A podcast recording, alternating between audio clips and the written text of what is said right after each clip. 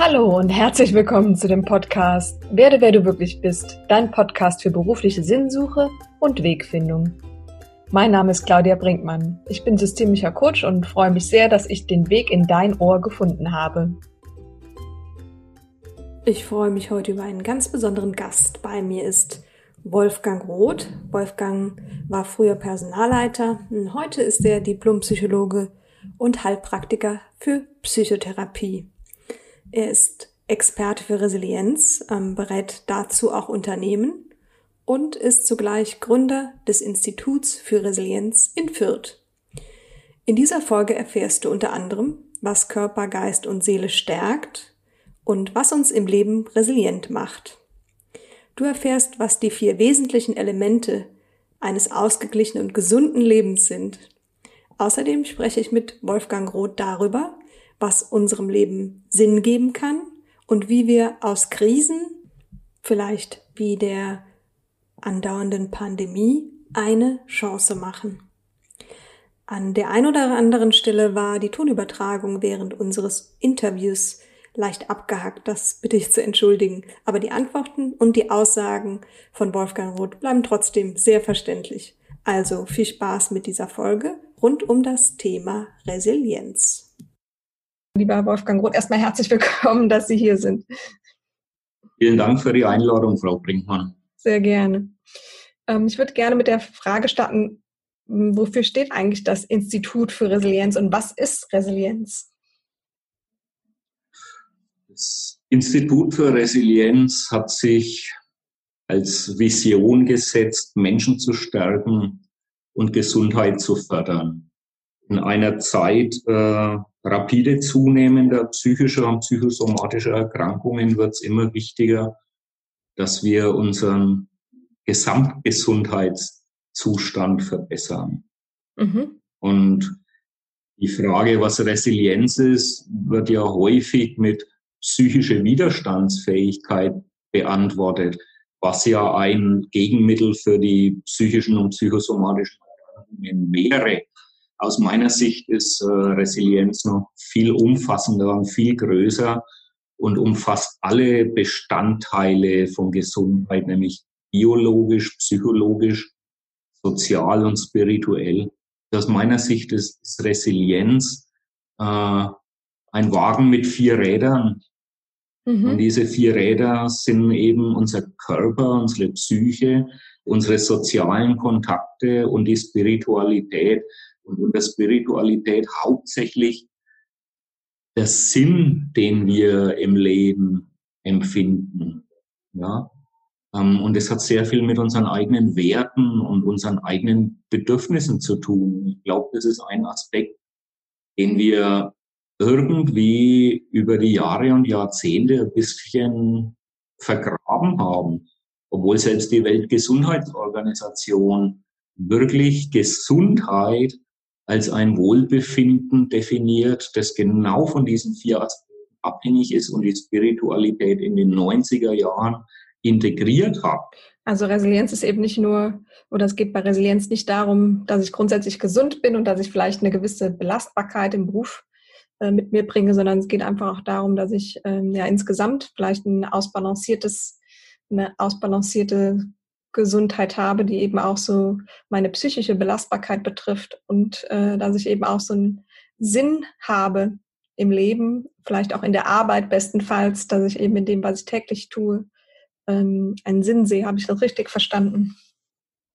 Ja, Resilienz umfasst unsere Sozialkontakte. Soziale Unterstützung ist ja ein Resilienzfaktor. Mhm. Resilienz umfasst den spirituellen Aspekt der Sinnhaftigkeit, mhm. hat natürlich mit unserer biologischen, in Anführungsstrichen, Gesundheit, Wohlbefinden zu tun und hat mit unserer Psyche zu tun, worun, worunter ich jetzt so die Gedanken, Glaubenssätze, Gefühle bis hin zu Traumata und all die Lebenserfahrungen, die wir gesammelt haben, so äh, integrieren würde. Mhm. Eins ist natürlich klar, der Mensch sitzt ja nicht auf vier Stühlen, sondern der sitzt in einem Stuhl und integriert diese vier Bestandteile. Und die lassen sich auch nicht voneinander trennen, sondern die interagieren auf eine höchst komplexe Art und Weise miteinander. Äh, und deswegen ist alles, was, was man versucht, so in Modelle zu fassen, natürlich konstruiert.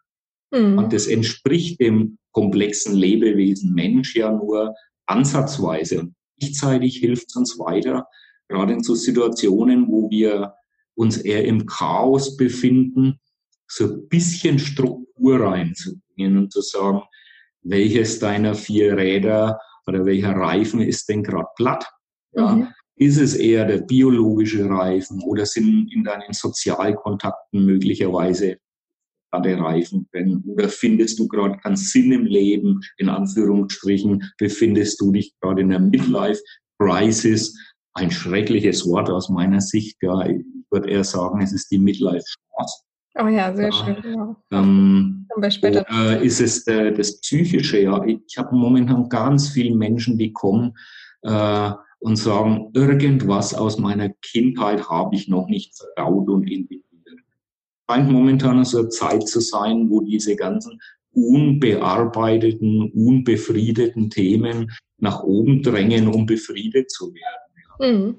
Das kann ja auch eine Chance sein. Ja, was, ähm, was die Resilienz betrifft, ist es etwas, was ich ja von klein auf in mir habe. Also gibt es resiliente Menschen und gibt es äh, weniger resiliente Menschen und kann ich das vielleicht lernen, wenn es mit, bei mir mit der Resilienz nicht so weit fortgeschritten wäre, wenn ich eben diesen Ausgleich der vier Teile, den Sie eben beschrieben haben, vielleicht nicht so in mir haben. Vielleicht habe ich von vornherein einen Plattenreifen gehabt. kann man da noch was tun? Prinzipiell ist es wie, wie bei den meisten Themen, es ist ein Anlage-Umweltthema. Mhm. Ich bekomme was mit in die Wiege gelegt, im wahrsten Sinne des Wortes. Manchmal sind es transgenerationale Traumata, die ich in die Wiege mitgelegt bekomme. Ja. Ähm, das Schöne ist, dass wir natürlich was verändern können. Mhm. Dass wir diese Resilienz in Anführungsstrichen, also stärken können. Genauso wie uns, wie wir unseren Körper im Fitnessstudio stärken können, können wir natürlich für unsere Psyche, für unsere sozialen Beziehungen und für das Thema Spiritualität, also was ist mein Sinngefühl im Leben, was sind meine Werte, was sind meine Bedürfnisse, ja, ähm, natürlich uns bewusster werden und uns da entwickeln. Wobei dieses Entwickeln für mich weniger was mit besser äh, schneller, höher, weiter zu tun hat, sondern mit so einem Potenzial, das, das sich entfalten möchte. Mhm. Ist, es, ist deshalb Resilienz auch so wichtig, weil es letztlich uns dabei hilft, uns weiter zu entfalten oder uns weiter unsere, ja, vielleicht unser wahres Ich zu entfalten, unsere Persönlichkeit weiter zu entfalten? Mich hängt diese Resilienz ganz stark mit unserem Selbst zusammen. Mhm. Und Selbst ist in unserem Leben so ein Begriff, den wir so selbstverständlich verwenden. Und er ist nicht selbstverständlich. Er ist eine der grundlegendsten Fragen, ja, über den Delphi-Tempel, über den Apollo-Tempel, äh, war damals gestanden, erkenne dich selbst. Mhm eine der größten Fragen unseres Lebens, wer bin ich und was will ich, wozu bin ich hier auf Erden, wo gehe ich wieder hin, woher komme ich, ja. Ähm, dieses Selbst ist aus meiner Sicht, was das irdische Dasein anbelangt, identisch mit diesen. Bio, Psycho, Sozial und Spirituell. Mhm. Ich persönlich bin davon überzeugt, dass es über dieses irdische Selbst noch weit mehr gibt, ja dass wir eingebunden sind in ein höheres Selbst, in ganz andere Dimensionen. Ähm, Resilienz hat sehr viel mit Selbstvertrauen zu tun. Aber was ist die Basis von Selbstvertrauen bis hin zur Selbstliebe, dass ich mir überhaupt mal bewusst bin, was dieses Selbst denn ist?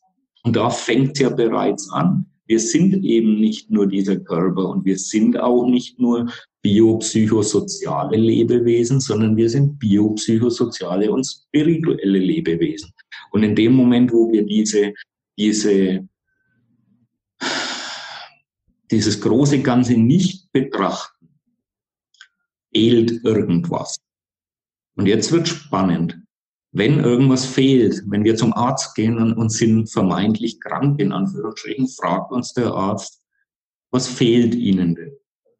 Also Krankheit, in Anführungsstrichen, das ist ja auch so ein Konstrukt, hat scheinbar was damit zu tun, dass uns etwas fehlt in einer ganz oberflächlichen Betrachtung könnte man sagen, ist doch selbstverständlich, was uns fehlt, wenn wir, solange wir den Menschen als biopsychosoziales Lebewesen definieren und die Spiritualität außen vor lassen, fehlt uns ganz oft, offensichtlich schon mal dieser Teil.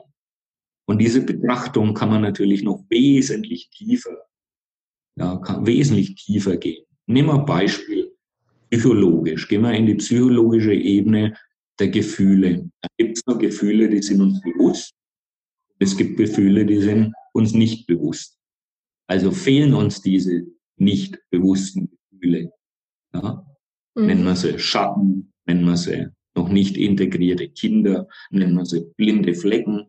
Also wir können in jedem einzelnen Reifen dann schauen, wo fehlt uns denn was? Fehlt uns auf der biologischen Seite möglicherweise irgendein Nährstoff, ja, oder irgendwelche Neurotransmitter oder ja, fehlt uns auf der sozialen Seite möglicherweise die gefühlte soziale Unterstützung, ja, oder fehlt uns im spirituellen möglicherweise so ein Wertegerüst und eine Sinnhaftigkeit im Leben.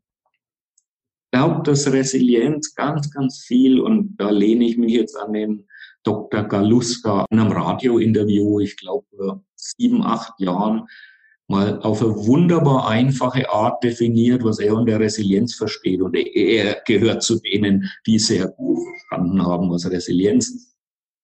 Und er definiert, es sind die drei großen S. Sinn, Selbstvertrauen und soziale Unterstützung. Mhm. Sieben Jahre später würde ich mir erlauben, seine aus meiner Sicht geniale Definition und Beschreibung von Resilienz um ein viertes S ergänzen. Es ist nämlich das Selbstmitgefühl. Ich bin zutiefst davon überzeugt, dass wir diese Gefühle viel zu lange vernachlässigt haben. Die Insider würden jetzt sagen, nee, nee, stimmt nicht, weil wir haben das Selbstwertgefühl, haben wir ja schon längst in dem Thema Selbstvertrauen drin, ja. Ähm, Selbstwertgefühl betrifft aber eher die linke Gehirnhälfte und die kognitive Einschätzung, während das Selbstmitgefühl die rechte Gehirnhälfte und die emotionale, das Gefühlsmäßige anbelangt. Und ich glaube, das ist ein ganz wichtiger Aspekt, äh, den wir noch integrieren dürfen. Und deswegen würde ich sein Modell ganz gern ums vierte große S ergänzen. Ich finde es so wunderschön, dass es wirklich nochmal ein S ist, weil es für Menschen, die sich fragen, was ist denn diese Resilienz, wirklich ganz einfach und das bitte vom Banal unterscheiden. Äh, Einstein hat mal diesen wunderschönen Satz gesagt, wer es noch nicht einfach erklären kann, der hat es wahrscheinlich noch nicht ganz verstanden.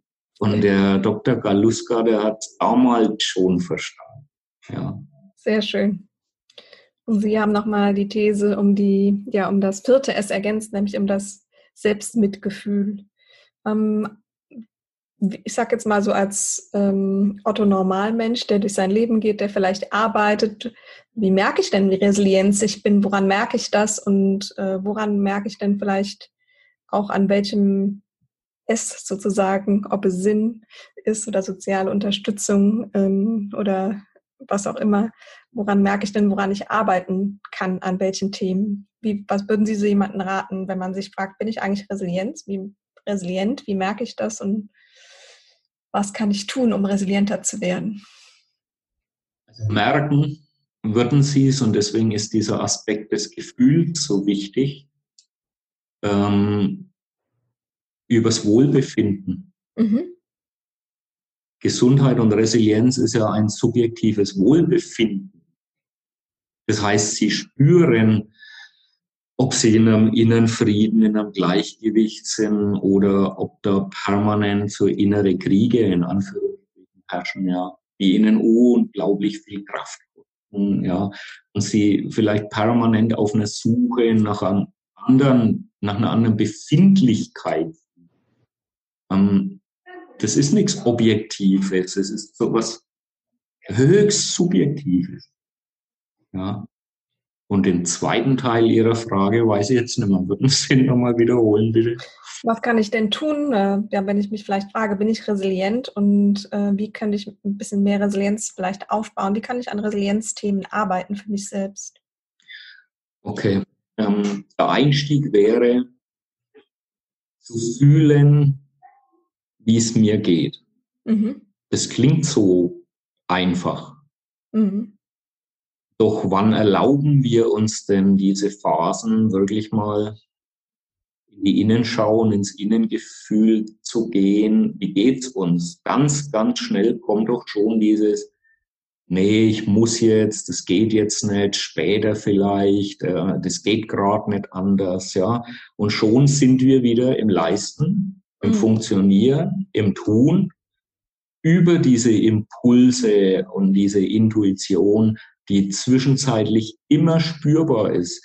Ich habe noch keinen Menschen erlebt, der nicht hätte beschreiben können, dass er schon vor Jahren oder Jahrzehnten ein Gefühl, vielleicht ein Bauchgefühl hatte, da stimmt was nicht.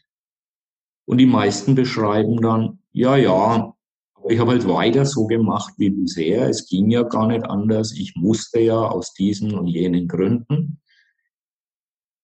würden wir uns häufiger in diese Innenwelt begeben und unser Wohlbefinden spüren und dann was draus machen, in Anführungsstrichen. Und nicht nur sagen, oh, das hat sich jetzt nicht gut angefühlt, aber es geht eh nicht anders. Ja.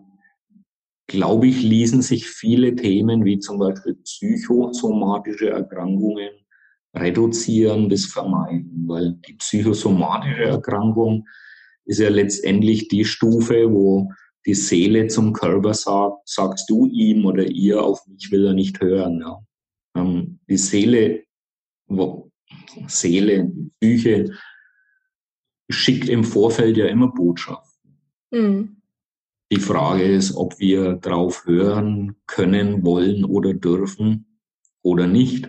Absolut. Und von daher, von daher wäre die Antwort Resilienz reinspüren, wie sich gerade für mich anfühlt. Und wenn ich merke, es fühlt sich nicht gut in Anführungsstrichen an, immer bei einer nächsten oberflächlichen Betrachtung. Es gibt kein Gefühl, mhm. echt ist, sondern es gibt Gefühle. Ja? Wenn sich dann eben nicht wohl befindet und nicht so gut anfühlt, dann halt mal schauen, welcher Reifen bräuchte denn möglicherweise Luft oder habe ich vielleicht sogar einen Reifen in der Garage vergessen. Ja. Mhm. Oder was sind im Augenblick meine Bedürfnisse? Ja. Vielleicht auch ein, ähm, ja, haben wir manchmal so eine Tendenz, unsere eigenen Bedürfnisse so ein bisschen übergehen. Fängt manchmal da damit an, dass wir vielleicht einfach in einem Moment zur Toilette müssen wir warten, aber einfach damit auf die Toilette zu gehen, noch irgendwie weitere 20 Minuten oder wie auch immer, weil es gerade was zu tun gibt. Und da fangen schon manchmal so Kleinigkeiten an, dass man sich nicht so gut um sich selbst kümmert. Ja, und nicht selten warten wir 20 Jahre, bis wir möglicherweise Partnerschaften verlassen, Arbeitsplätze verlassen, die uns schon lang nicht mehr gut tun, die toxisch für uns sind. Aber es gibt immer irgendeinen Grund, meist natürlich riesengroße Angst. Mhm. Die Zukunft allein. Liebt mich dann noch jemand, wenn ich aus der Partnerschaft rausgehe? Mhm. Ja, das sind alles spann spannende Fragen. Ja. Würden Sie sagen, dass wir heute weniger resilient sind als früher?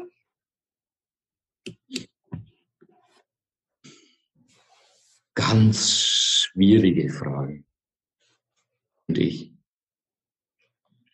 Das Erste, was mir bei der Frage so in den Kopf kommt, ist vielleicht, äh, leben wir wirklich in einer, in Anführungsstrichen, luxuriösen Zeit, dass wir uns mit diesen Themen überhaupt befassen können. Mhm.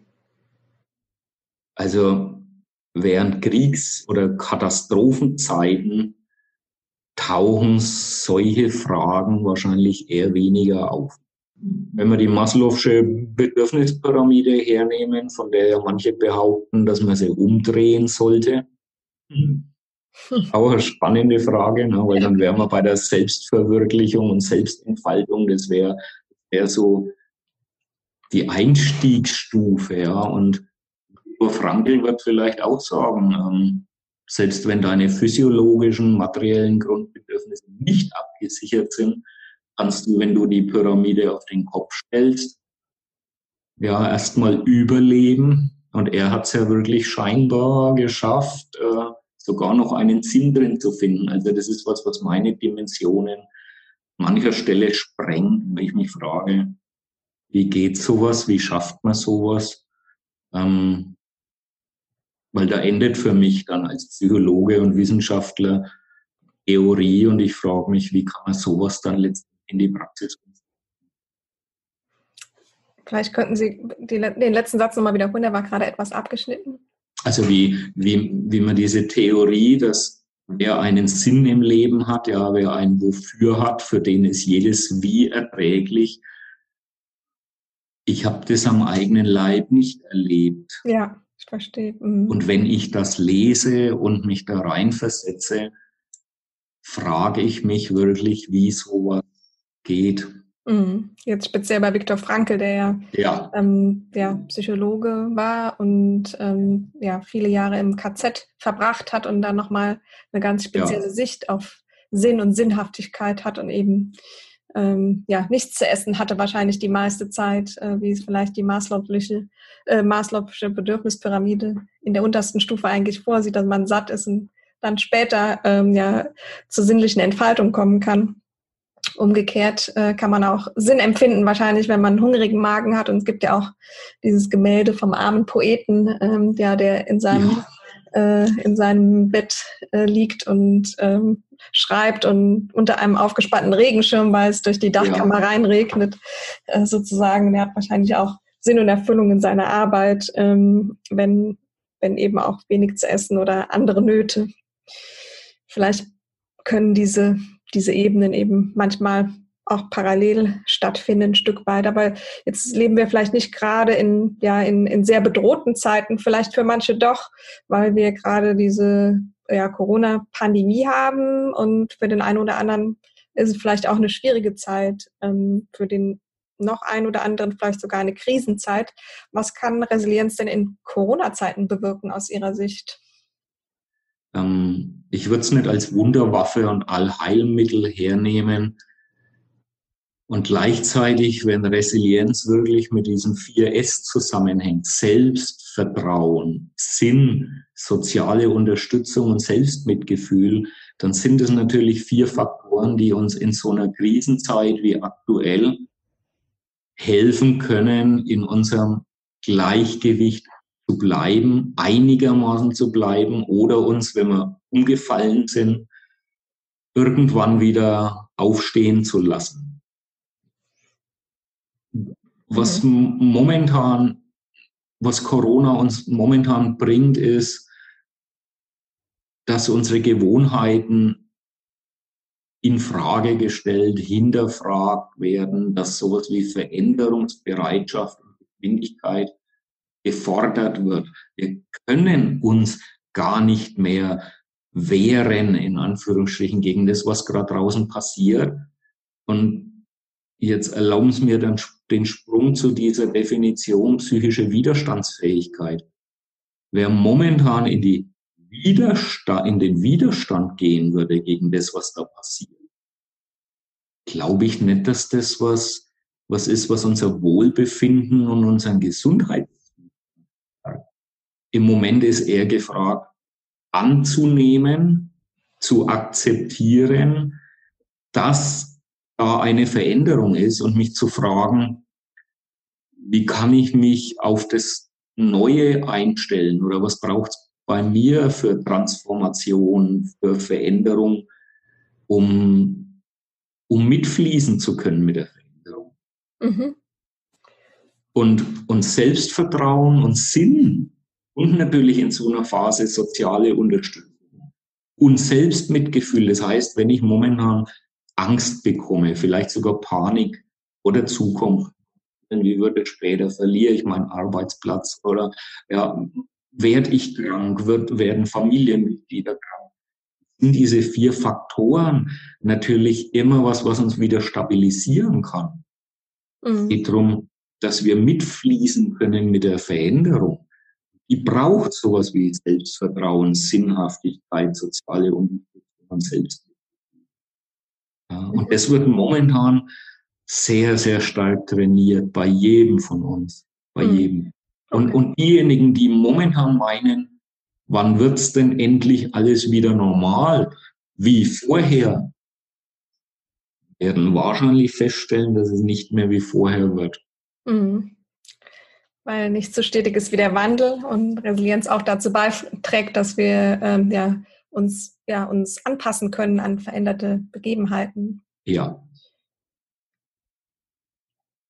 Hm, ich würde gerne nochmal auf dieses Thema Arbeit äh, zu sprechen kommen. Ähm, Gibt es etwas, was Sie gesellschaftlich in Bezug auf Arbeit, Arbeiten gehen beobachten, weil Sie haben mal in einem unserer Vorgespräche gesagt, dass wir bezüglich der Einstellung zu unserer Arbeit in einer kranken Gesellschaft leben. Wie meinen Sie das? Ah, ich glaube, Sie meinen dieses, äh, dieses Zitat von Krishnamurti. Es ist kein Zeichen von Gesundheit, sich äh, an kranke Verhältnisse anzupassen. Hm.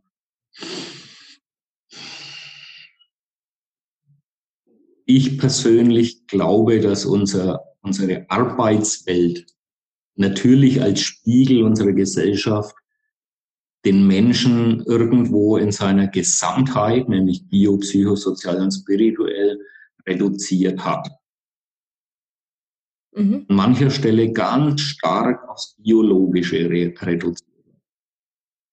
Man sieht es an so einfachen Dingen wie dieser Gefährdungsbeurteilung. Also Gefährdungsbeurteilungen sind vorgeschrieben per Gesetz für Unternehmen, um zu, dafür zu sorgen, dass Mitarbeiter keinen biologischen Schaden erleiden.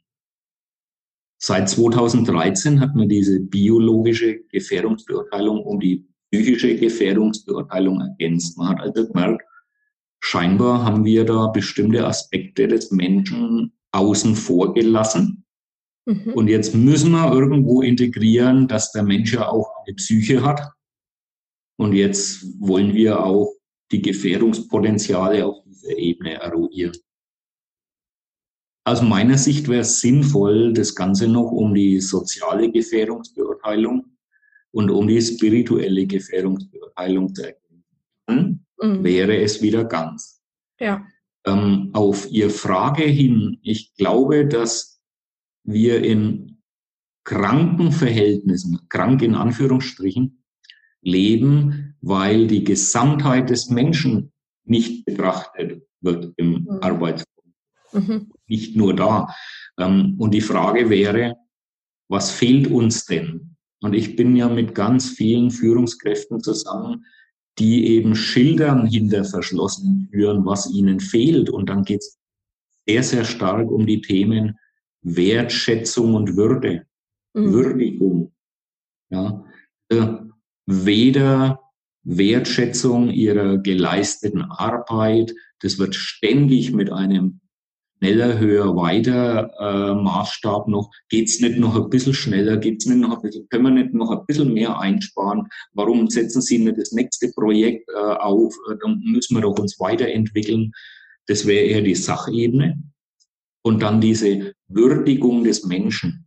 Mhm. Ähm, ich, ich hatte vor kurzem eine Dame da, die, die hat mir ein wunderschönes Beispiel zum Thema äh, Entwürdigung geschildert. Sie hat gesagt, sie war lange Monate krankheitsbedingt jetzt im, aus dem Arbeitsleben und alles, was man von ihr wollte, ist, dass sie wieder eingegliedert wird. Mhm. Und sie hat so beschrieben, wie sie sich wirklich nicht als Mensch, sondern als Kettenglied gefühlt und verstanden hat, ja. Und immer wieder kam die Frage auf, sind Sie jetzt wieder die Alte? Mhm. Sind Sie jetzt wieder normal, in Anführungsstrichen? Sie hat sich als Mensch, als Lebewesen so entwürdigt gefühlt, ja. Mhm. Und ich glaube, das ist das, was uns in unserem Arbeitsleben und vielleicht generell in unserer Kultur ein bisschen abhanden gekommen ist. Diese Würdigung des anderen Menschen, des Lebewesen, und der Würde des Menschen. Ja, sehr, sehr interessant. Ähm, Gibt es denn etwas auch, was ja, Angestellte, arbeitende Menschen tun können, um insbesondere im Job resilienter zu sein? Ich habe immer wieder Aufträge, wo zwischen den oder Auftragsanfragen, wo zwischen den Zeilen deutlich zu lesen ist, bitte machen Sie unsere Mitarbeiter resilienter, in Klammern, damit sie weiterhin diese toxischen, krankmachenden Verhältnisse ertragen können. Mhm. Okay. Also stark machen für weiter so im System. Richtig. Und wir hatten ja vorhin schon mal den Punkt, die Psyche meldet sich ja immer mit diesem Bauchgefühl, mit einer Intuition, mit so einem kurzen Zwicken oder Zwacken und wir sagen, nee, nee, nee, nee, da leisten wir jetzt drüber, das kriegen wir schon wieder irgendwie weg, das Gefühl, es geht ja auch gar nicht anders, ich muss. Ich bin ganz, ganz vorsichtig, wenn Menschen fragen, äh, können Sie mich resilienter machen? Mhm. Resilienztraining heißt, Sie werden selbst vertrauter, Sie arbeiten an dem, was Sie für sinnhaft, Sie persönlich für sinnhaft in Ihrem Leben empfinden. Sie suchen sich Umfelder, die Sie als sozial unterstützen, nicht als kräftezehrend äh, wahrnehmen. Ja. Und das, wenn Unternehmen so einen Auftrag geben, machen sie die Mitarbeiter resilienter, sage ich immer, das hat Risiken und Nebenwirkungen für sie. Mhm. Weil die möglicherweise feststellen, dass sie dass die Bedürfnisse, die sie hier vorfinden, gar nicht mehr ihren Werten, ihren Bedürfnissen und dem, was sie im Leben erfahren möchten, entsprechen. Und es kann dann sein, dass die nach dem Motto Love it, change it or leave it sich für, wir sollten hier was verändern, changen oder im Extremfall sogar, nee, ich glaube nicht mehr dran, dass sich hier was verändern lässt, ich gehe lieber. Ja. Mhm. Und wer es ehrlich meint mit seinen Mitarbeitern, ich finde diesen Begriff Mitarbeiter schon so anonymisiert, ja. Wer es ehrlich meint mit den Menschen, die da gemeinsam mit ihm in diesem Unternehmen kooperieren, ja, ähm, der sollte ihnen auch die Freiheit geben, solche Dinge anzusprechen, zu sagen, nee, das und das mir nicht, da würde ich ganz gern was ändern. Also das heißt, es braucht eine gewisse Fähigkeit und Konfliktfähigkeit. Wenn die nicht vorhanden ist und man alles beim Alten äh, belassen möchte und nur die Mitarbeiter resilienter machen möchte, geht der Schuss irgendwann nach hinten. Mhm. Das ist eigentlich eine, eine wunderbare Überleitung ähm, zu einer anderen Frage, die ich an dieser Stelle an Sie hätte. Nämlich in dem Podcast hier geht es ja eigentlich auch darum, zu werden, wer man wirklich ist, also die Entwicklung äh, des wahren Selbst und eben auch im Grunde darum, authentischer zu werden. Und was hat das aus Ihrer Sicht mit Resilienz zu tun? Ja, jetzt schließt sich der Kreis. Ne? Jetzt ist der rote Faden da. Mhm. Äh, Resilienz hat mit Selbstbewusstsein Bewusstsein, Selbsterkenntnis, Selbstvertrauen, Selbst Resilienz geht gar nicht ohne dieses. Die Schnittmenge von Selbst und Resilienz ist so groß, weil das Selbst ja das ist, was resilient ist. Mhm, okay, also schöpfen wir unsere Resilienz aus dem Selbst? Aus dem Selbstvertrauen, aus dem Selbstgefühl, aus dem Selbst, das sich ein Umfeld sucht, das ihm als soziale Unterstützung vorkommt und einem Selbst, das sowas wie eine Sinnhaftigkeit in diesem Leben empfindet. Mhm. Okay. Jetzt ist ja so, dass viele Menschen gerade in der Mitte ihres Lebens ja plötzlich so den Wunsch in sich spüren, etwas anderes zu tun. Und ja, Sie hatten eingangs schon gesagt, das, was man eben früher Midlife Crisis nannte, Sie nennen es lieber Midlife Chance. Hm, warum, warum nennen Sie es Midlife Chance? Und was ist das, was so Menschen antreibt, plötzlich in der Mitte ihres Lebens, ähm, dass sie etwas anders tun möchten? Wir, wir sind sozialisiert auf, aufs Außen. Mhm. Der Mensch als soziales Wesen ist nur überlebensfähig, wenn er sich in dieser frühen Zeit aufs Außen fokussiert und auf bewusste und unbewusste Art und Weise dafür sorgt, dass die, die soziale Unterstützung, nennen wir es mal so, von außen gewährleistet ist. Mhm, okay. Mhm. Dieses Baby, dieses Kind wird alles unternehmen, dass das soziale Umfeld weiterhin für es sorgt, weil es auf Ei und Verderb in Anführungsstrichen von diesem Umfeld abhängig ist. Mhm. Diesen Mechanismus, nennen wir es mal so, diesen Automatismus mal zu schauen, was will das Umfeld gerade von mir, damit es mich weiterhin versorgt. Und Kinder sind da sehr, sehr sensibel. Die, die haben Antennen dafür, die kleinste mimische äh, Veränderung wahrzunehmen. Die Kinder merken, wenn ich mich so und so verhalte, dann wird möglicherweise mit Distanzierung bis hin zu Liebesentzug reagiert. Und wenn ich mich so und so verhalte, dann bekomme ich diese soziale Unterstützung. Mhm. So leben wir manchmal bis zu unserem letzten Atemzug. Mhm. Was will mein Umfeld von mir, damit mir die Nähe, die Versorgung in Anführungsstrichen, die Liebe in Anführungsstrichen zuteil wird.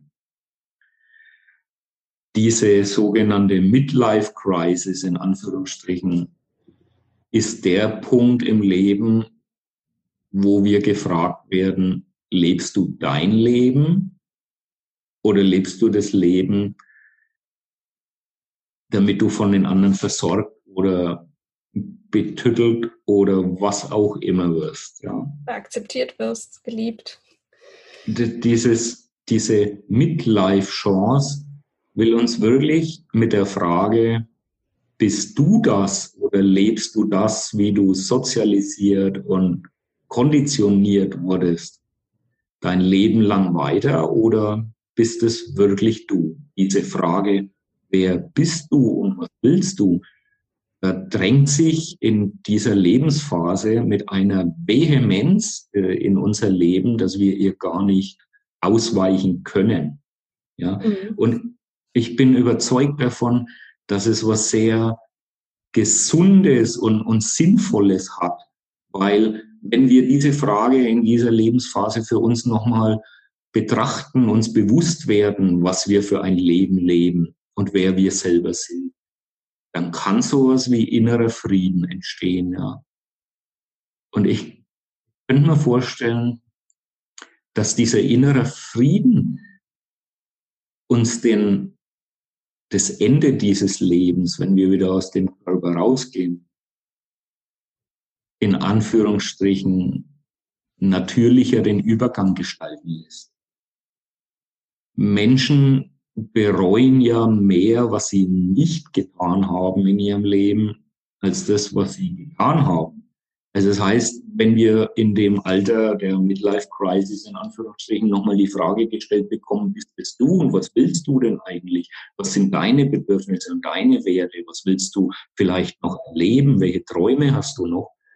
haben wir die Chance nochmal zu schauen, was wir auf jeden Fall noch erleben möchten. Mhm. Und wenn wir das erlebt haben, glaube ich, fällt es uns relativ leicht, in Anführungsstrichen, irgendwann auch diesen Körper wieder zu verlassen. Wenn wir es nicht erlebt haben, habe ich so das Gefühl, dann klammern wir. Viel von dem erlebt hat, was sein Wesen ausmacht, der kann auch in Frieden gehen.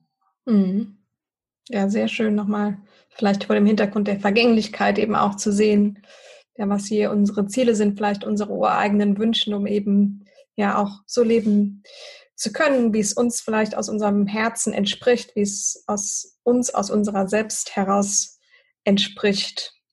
ähm, wenn Leute, also was würden Sie jemanden raten, vielleicht, wenn jemand zu Ihnen kommt, der sagt, ich bin gerade in einer Midlife-Crisis, ich fühle, fühle gerade diesen Wunsch, mich zu verändern, ich will mehr das machen, was ich wirklich will. Was raten Sie so jemanden? Äh, wie, wie findet er das, was, was, was ihm vielleicht wirklich Sinn gibt oder ihn wirklich mit Sinn erfüllt? Ich würde gemeinsam mit ihm seine vier Reifen anschauen. Mhm. Okay. Die vier Reifen der Resilienz. Ja. Ja. Und sehr viele Menschen haben einen Reifen noch in der Garage stehen. Und es ist das spirituelle Reifen. Und deswegen wird er uns in dieser Lebensphase so deutlich vor Augen geführt, dass wir ihn gar nicht mehr übersehen können. Mhm. Also die Frage nach dem Sinn. Wozu äh, bin ich hier? Was, was kann ich tun? Was ist vielleicht äh, meine, meine Aufgabe hier auf dieser Erde? ja, was sind meine Träume, was sind meine Bedürfnisse, was sind meine Werte, was ist vielleicht meine Berufung, was ist meine Hoffnung, mein Glaube, was ist nach dem Tod. Mhm. Und was kann ich vielleicht eben nicht nur für mich selbst tun, sondern auch vielleicht für andere tun, um dem Ganzen nochmal so ein bisschen den Aspekt zu geben. Und das auch was, ah, wenn ich ja. mich erinnere, Viktor Frankl gesagt hat, dass es eben auch darum geht, äh, was wir für andere tun können. Also ja. das, was wir fürs Leben tun können, als immer die Frage zu stellen, äh, was das Leben für uns tun kann, sozusagen. Ja, also für, ich habe für mich so, so einen Satz gefunden, jeder Mensch hat eine Gabe. Mhm. Und die darf er irgendwann in Hingabe leben. Mhm. Und vielleicht zu so einer irdischen Aufgabe, einmal dieser Begriff Gabe. Ja. Jeder hat eine Gabe, die er finden darf. Mhm. Und wie finde ich die? Indem ich mich mir selbst zuwende, mich selbst wahrnehme, mich selbst erkunde und erforsche und irgendwann die Antwort in Selbstverantwortung darauf finde, was meine Gabe ist und wie ich mit dieser Gabe in diesem Leben wirken möchte mhm. Selbstverwirklichung. Mhm. Ja. Wie wirke ich mit dieser Gabe? Aber dafür darf ich sie erstmal finden. Mhm. mhm. Und so gesehen ist dann eben Midlife Crisis die Midlife Chance, weil es ist ja die Chance, ja. die Chance, ähm, ja. den Sinn für mich zu finden. Ähm, ja. Gesehen. Genau, sehr schön. Und ich danke Ihnen ganz, ganz herzlich, dass Sie sich heute die Zeit genommen haben, hier zu sein und wir über das Thema Resilienz gemeinsam sprechen konnten. Und ich wünsche Ihnen noch eine schöne Woche und alles Liebe. Wünsche ich Ihnen auch und ganz herzlichen Dank fürs Interview.